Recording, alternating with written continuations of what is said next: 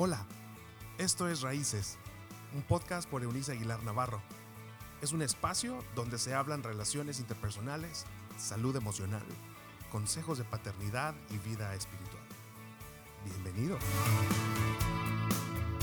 Hola, hola, les saludo en esto que ya es nuestro miércoles de esta semana que, en la que estamos aprendiendo acerca de sabiduría. Y hoy día el tema es como el nombre de la serie, ¿Qué es entonces sabiduría en efectivo? Basándonos nuestras reflexiones en lo que leímos del poema antiguo, enséñanos a entender la brevedad de la vida para que crezcamos en sabiduría. Sin embargo, antes de continuar con lo que nos corresponde hoy, les quiero recordar que nos encantaría saber de dónde nos escuchas. Esto nos enriquece, nos anima y nos hace como entusiasmarnos por seguir eh, grabando nuestros podcasts y hacérselos llegar. Escríbanos a www.euniceaguilar.com. Así, www.euniceaguilar.com. Escríbanos y háganos saber de los lugares donde nos hacen el favor de escucharnos y coméntenos ah, en qué manera esto le ha estado ayudando. Saludo también en forma particular a el grupo, mi grupo de los viernes. Ellos son un grupo de amigos fantásticos con los que tengo muchos años de aprender acerca de Biblia. No es un grupo religioso, es solamente un grupo de amigos que estamos conociendo el corazón de nuestro Creador a través de conocer Um, y como yo llamo, romancear con Cristo. Muy bien, hay una cita interesante de la nueva versión internacional del texto bíblico que voy a leer en Santiago, capítulo número 3, verso 17. Dice, en cambio, la sabiduría que desciende del cielo es ante todo pura, además pacífica, bondadosa, dócil, llena de compasión y de buenos frutos, imparcial y sincera. Por favor, note lo que les acabo de leer. A esto es lo que yo llamo sabiduría en efectivo, algo que yo puedo practicar, vivir, experimentar, respirar. Mire, Nuestros refranes dan cuenta del poder de la cultura de nuestro comportamiento, en nuestro comportamiento cotidiano. Tal como ese que reza, de lengua me como un plato. O aquel del dicho al hecho hay mucho trecho, ¿cierto? Estas populares declaraciones son solo un sutil grito del alma nuestra de deja de decir y comienza a demostrar. Creo que estamos cansados. Yo soy la primera de los discursos, em, no sé, no solamente los discursos políticos, ¿sabe? Eh, que son demagogos. Hay personas, hombres y mujeres demagogos, no solamente en la política. Eh, hay demagogia en las casas, hay demagogia en los matrimonios, en las promesas de matrimonio, hay demagogia en la paternidad, hay demagogia, pero mucha y abundante en la publicidad. Hay demasiada demagogia. Si no entiende el término, búsquelo y se da cuenta de lo que estoy hablando. Es decir, hay una diferencia abismal entre lo que decimos y lo que hacemos. No hay congruencia. De allí que me cansé de las religiones conocidas. No soy adepta a ninguna porque me cansé de que la forma es una y la realidad es otra. Los discursos de los líderes religiosos terminaron por agotarme. Fui una líder demagoga en su tiempo y me curé de eso. Así que sé de lo que estoy hablando, nadie me lo contó. Entonces, así es como Dios asume que mostremos su presencia en nosotros. Mire, le voy a hablar de esto justo lo que Santiago, apóstol, ah, escribió, le acabo de leer. Dice, la sabiduría que desciende del cielo es ante todo pura, es pacífica, bondadosa, dócil, llena de compasión y de buenos frutos, imparcial y sincera.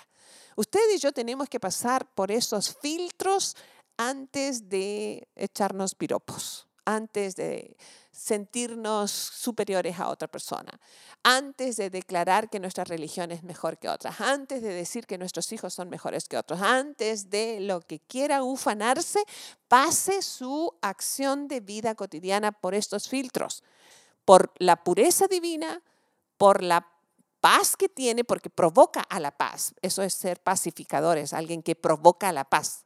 Tenemos demasiada gente provocando a la guerra provocando, provocando en las calles a la guerra. Ah, pasemos nuestra, nuestra vida por la bondad, por la docilidad. ¿Qué tan dócil eres tú? ¿Qué tan dócil soy yo? A mí me ha costado aprender a ser dócil. ¿Qué tan llenos de compasión somos? ¿Qué, qué, frutos de vida son, son ricos que otras pueden tomar de nosotros y alimentar su alma? ¿Qué tan imparcial y sinceros somos? Es un filtro que es lo que contiene en realidad la sabiduría. Así que mediante la manera en que accionamos en la vida, no como decimos el discurso, es como evidenciamos eh, nuestro origen divino. Cuestiones como negándonos a hacer el mal a los demás. Mire, en este tiempo de pandemia, hay una manera muy sutil, pero terrible de hacer mal a los demás. Cuando usted sale a la calle y no se pone un cubreboca. Cuando usted no, no, limpia sus manos con la frecuencia. Entendamos esto. Hasta que no haya una cura, hasta que no haya una vacuna, todo mundo corre el riesgo y hacemos correr el riesgo a los demás. Eso es hacer un mal cuando yo no tengo consideración de los demás y no me cubro. Entonces, neguémonos a hacer el mal y seremos sabios. Busquemos provocar la paz. ¿Qué pasa cuando estamos en una discusión? Usted le pone más leña al fuego, dicho en un lenguaje coloquial, o usted detiene esa conversación diciendo, no vale la pena discutir por algo en lo que en ambos lados vamos a buscar tener la razón. Prefiera la relación antes de ganar una discusión, tanto en su matrimonio, en su paternidad, como en cualquier otra relación imparcial, y usted estará evidenciando su origen divino, estará evidenciando su sabiduría. Seamos obedientes a las leyes tan sencillo como las leyes de tránsito. ¿Por qué cuando dicen a 60 kilómetros vamos a 80 o vamos a 100? A mí me cuesta eventualmente, y cuanto más fino es su automóvil, cuanto más poderoso es, más difícil es ser obedientes a las leyes de tránsito. Nos creemos con derechos a... Tenga cuidado, ¿qué tan obedientes a sus padres si usted es hijo aún dependiente de sus padres? ¿Qué tan ajustado es? ¿Qué tan amable los unos con los otros? Que seamos personas que sonriamos más, que saludemos con un buenos días, con muchas gracias, con decir un saludo en vez de ponernos nerviosos hoy cuando una persona ah, estornuda o qué sé yo. Seamos más compasivos y mostraremos sabiduría en efectivo. Decidamos hacer lo bueno. ¿Qué es lo bueno? El problema es que de pronto estamos inmersos en una sociedad que ya perdió el concepto de lo bueno y lo malo. Estamos haciéndolo todo al revés pero nos conviene hacer lo bueno. ¿Sabe qué es lo bueno? Es cuando beneficiamos a la otra persona. Ah, ¿Sabe qué? Ese discurso de no le estoy haciendo mal a nadie, ¿en serio? Cuando bebes y sales a la calle drogado y borracho, ¿no le estás haciendo mal a nadie? Sí sabes el, el porcentaje elevadísimo de los accidentes que han causado parálisis permanente, muertes, separaciones definitivas en familias en la sociedad a causa de un conductor ebrio o drogado? Cuando usted sale iracundo, lleno, lleno de un enojo que lo controla y sale a manejar, usted es peligroso.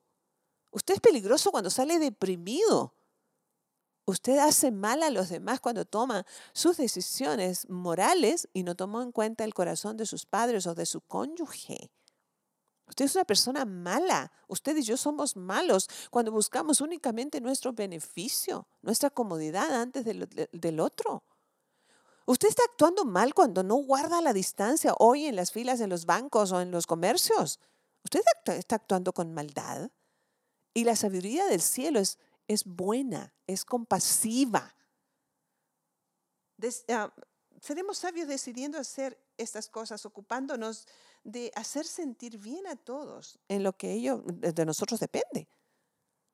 Hay una palabra paulina, o sea, Pablo apóstol, recomienda que en cuanto dependa de nosotros, estemos en paz con los demás. Me gusta mucho esa porción porque me da la libertad a saber que no todo en las relaciones interpersonales depende de mí, pero en cuanto dependa de mí, viviré en paz con el otro lo que dependa de mí.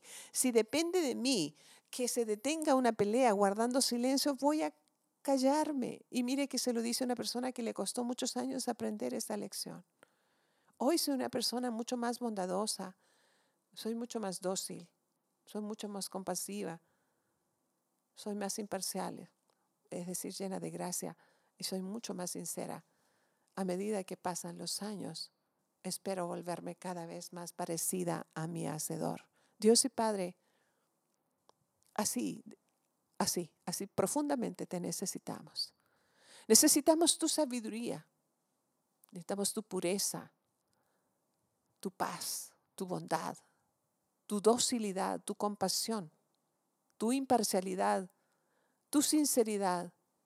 Necesitamos dar buenos frutos que provienen de ti. Eres tan importante como el aire a nuestros pulmones. Gracias porque siempre podemos recurrir, regresar a ti y allí te encontramos. Te bendecimos porque podemos comenzar de nuevo. Perdónanos por haber hecho la vida de manera inconsciente, irresponsable. Pero nos estás, estás enseñando a contar y a entender la brevedad de la vida y con ello esperamos crecer en sabiduría. La recibimos en el nombre del Padre, del Hijo y del Espíritu Santo, que así sea. Qué rico podrá estar con ustedes. Les recomiendo una vez más escribirnos a nuestra dirección es www.euniceaguilar.com.